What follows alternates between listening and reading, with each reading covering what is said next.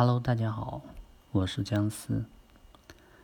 相信通过前面几节课的分享，大家已经理解了什么是被动收入，以及被动收入的重要性。那么，接下来呢，我就会开始分享实际的操作方法，怎么样去打造我们自己。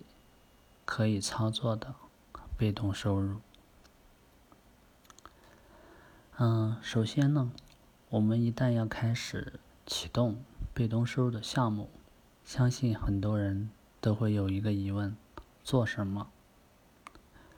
所以呢，我们就先从做什么这个问题开始。我呢会在接下来的几节课当中呢，跟大家分享怎么样去解决。做什么这个问题？首先，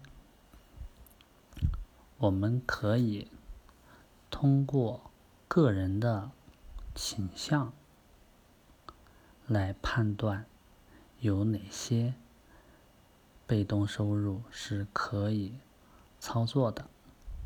什么意思呢？嗯，倾向它其实包含很多方面，有。比较容易感知和描述的兴趣啊，榜样或者职业，也有很多呢是不好形容的，比如说像一些行为风格、呃性格，或者是难以琢磨的价值观等等，这些方方面面的倾向中呢，都潜藏了很多被动收入选项。可以通过特定的方法呢，我们把它找出来。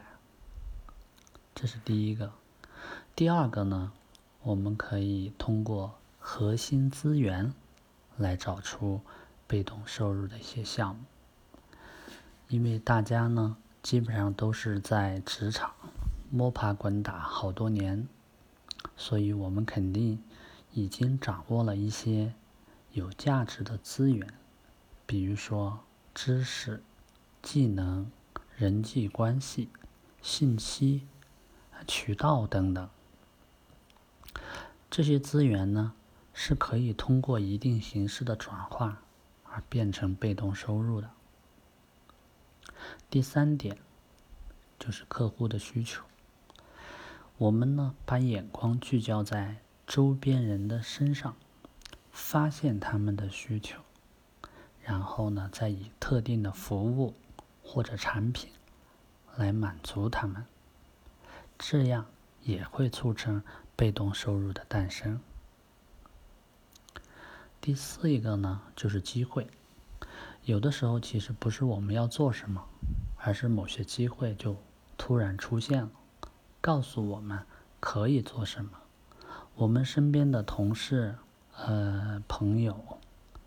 我们工作与生活的城市，我们加入的各种群、社群，都可能把机会带到我们的面前。还有一种就是收入结构，一般的职场人士只有一种收入来源，就是劳动收入。但实际上，我们身边还存在呢。很多不同形式的非劳动收入，他们是可以去，呃，重构我们的收入结构的，可以支撑我们更好的生活。比如说理财带来的被动收入，还有一些长半衰期的产品带来的被动收入，以及创办企业、企业获得利润。带来的被动收入，从收入结构形式出发，也可以挖掘出各式各样的副业。那么，在接下来的这几节课当中呢，我就会重点从这五个方向去分享，怎么样去找到适合自己的被动收入项目。所以，如果你非常感兴趣这一块的内容，记得一定要订阅，并且跟踪我。好，我们从下一节开开始就讲如何开启自己的副业项目。今天就到这里。